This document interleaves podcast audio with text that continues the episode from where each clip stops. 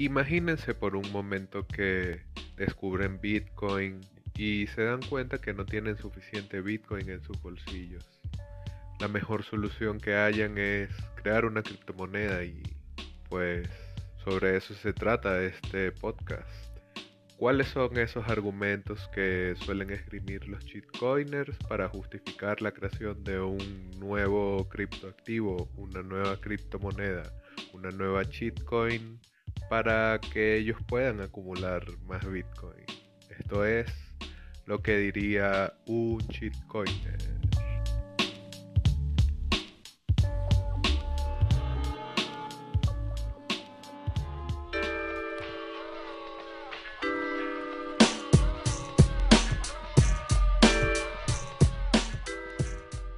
Y bueno, en este capítulo vamos a hablar sobre algo que seguramente habrán leído en las redes sociales y que es uno de los malentendidos más extendidos. Me salió un verso sin esfuerzo. Uno de los malentendidos más extendidos en torno a la comunidad bitcoiner. Y es el maximalismo de Bitcoin, los maximalistas tóxicos, los entusiastas tóxicos maximalistas que se comen los niños, matan gente y bueno, esa gente, tú sabes, que no piensa más allá, que solo cree que Bitcoin es lo que se merece funcionar y ¿Cómo es que esa gente va a estar pensando así? Eso es estar cerrado de la cabeza. Entonces, el argumento en este caso suele ser que todos los bitcoiners son maximalistas, que es una especie de, digamos, como incongruencia con respecto al hecho de que Bitcoin es un proyecto de código abierto, que va en contra de la innovación, pensar que esto del maximalismo. Porque al final, y esto lo vamos a ver un poco más adelante, al final todo lo que busca es encerrar todas las narrativas que existen en cuanto a Bitcoin, en cuanto a las cualidades monetarias de Bitcoin y encasillarlas en esta especie de irracionalidad bueno, de la que hablan los shitcoiners constantemente en redes sociales para salirse de los argumentos, para salirse de las discusiones sin argumentos, mejor dicho. Dicen es que, bueno, tú eres un maximalista y ya, o sea, y entre shitcoiners eso es muy aplaudido, pues, o sea, como reconocer a un maximalista y aplaudirse unos a otros porque están diciéndole a esos maximalistas que, ay, que no tienen cerebro, que no piensan y todas estas cosas, bueno, es como una forma de hacer lazos entre, lazos entre shitcoins. Y vamos a desmontar un poco esto. Vamos a recordar que este término de maximalismo, a pesar de que muchos bitcoiners lo han tomado para sí, es un término peyorativo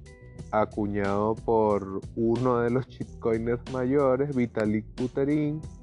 quien estaba tratando de hacer una crítica sobre una forma de pensamiento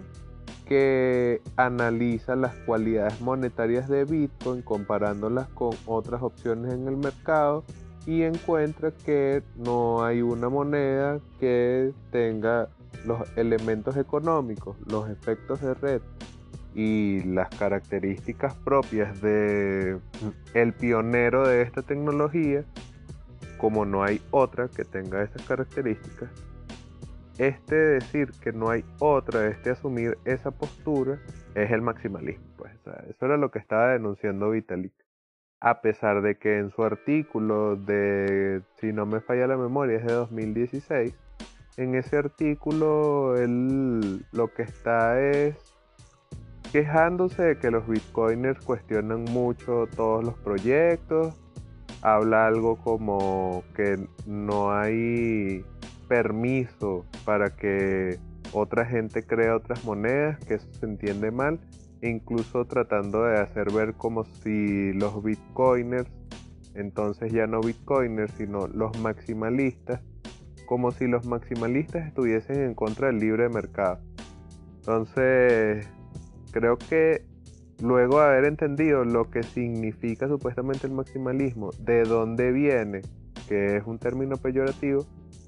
sería interesante uno dejar de asumirlo, digo uno como bitcoiner, dejar de asumir este término de maximalismo como algo positivo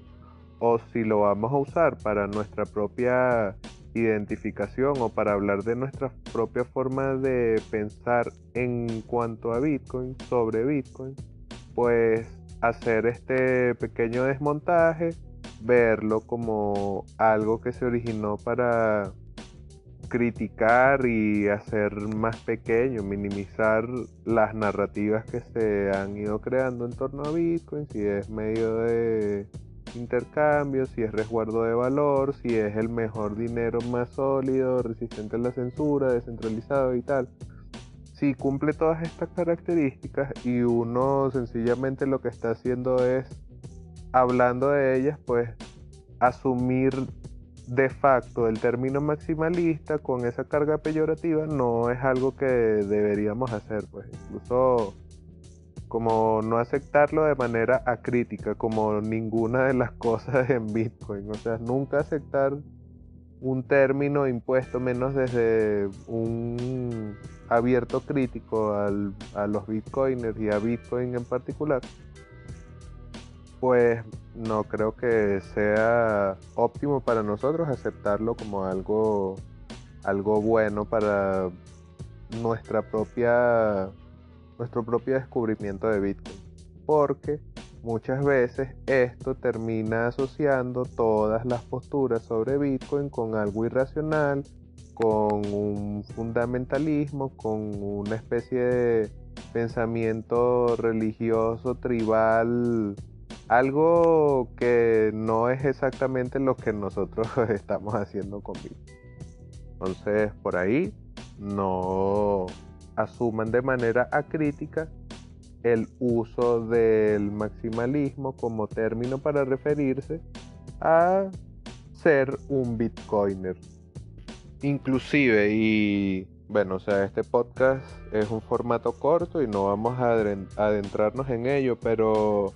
un poco mi invitación es a desmontar esa idea del maximalismo. Yo no suelo aceptar que cuando me entrevistan o cuando estoy conversando con alguien o estoy discutiendo con alguien en redes sociales,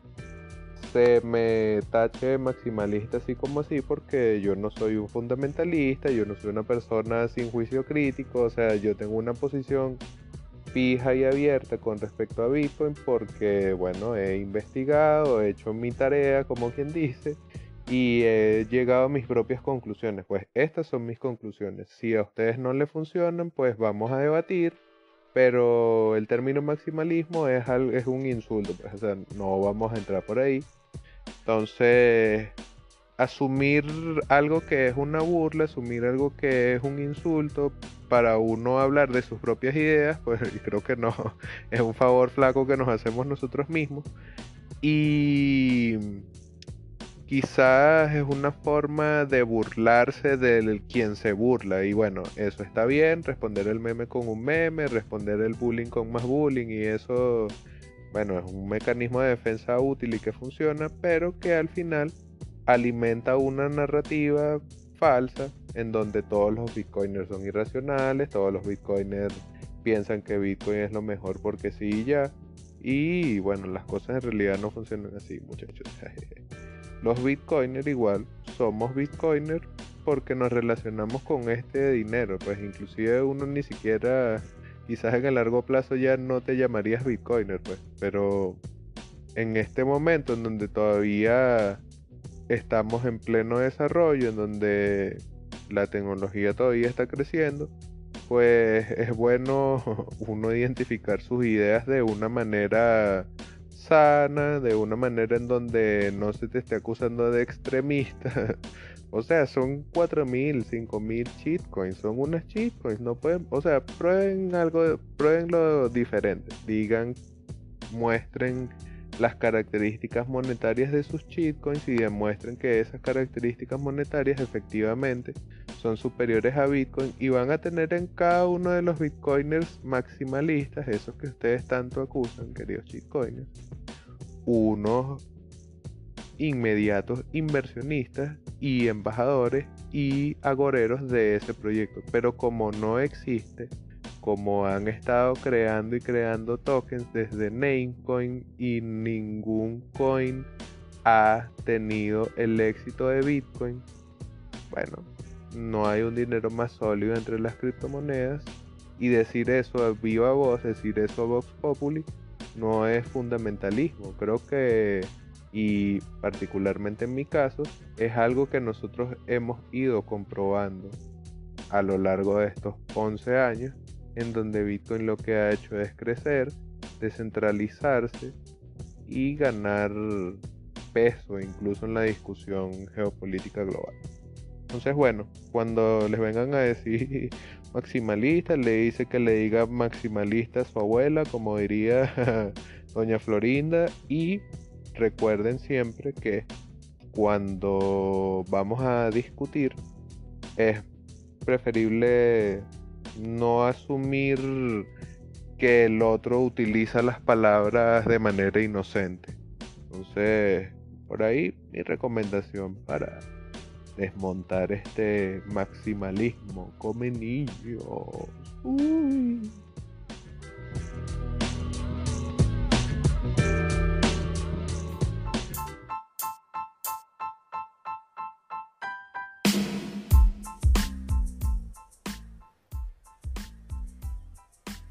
¿Cuántos libros de Bitcoin se han escrito?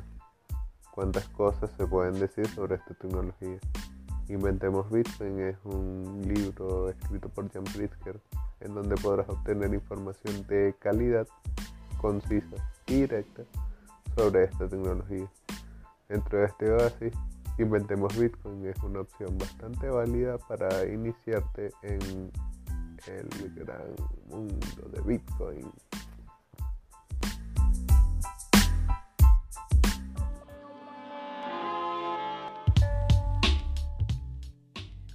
Este podcast llegó a ustedes gracias a Satoshi en Venezuela, en la producción y voz Javier Bastardo, arroba Bastardo, en la edición de audio Miguel Arroyo, arroba MGL Arroyo en Twitter ambos. Y si quieres garantizar que sigamos produciendo nuevos capítulos de nuestro show, puedes comunicarte con nosotros a través de nuestras redes sociales, arroba Satoshi arroba Satoshi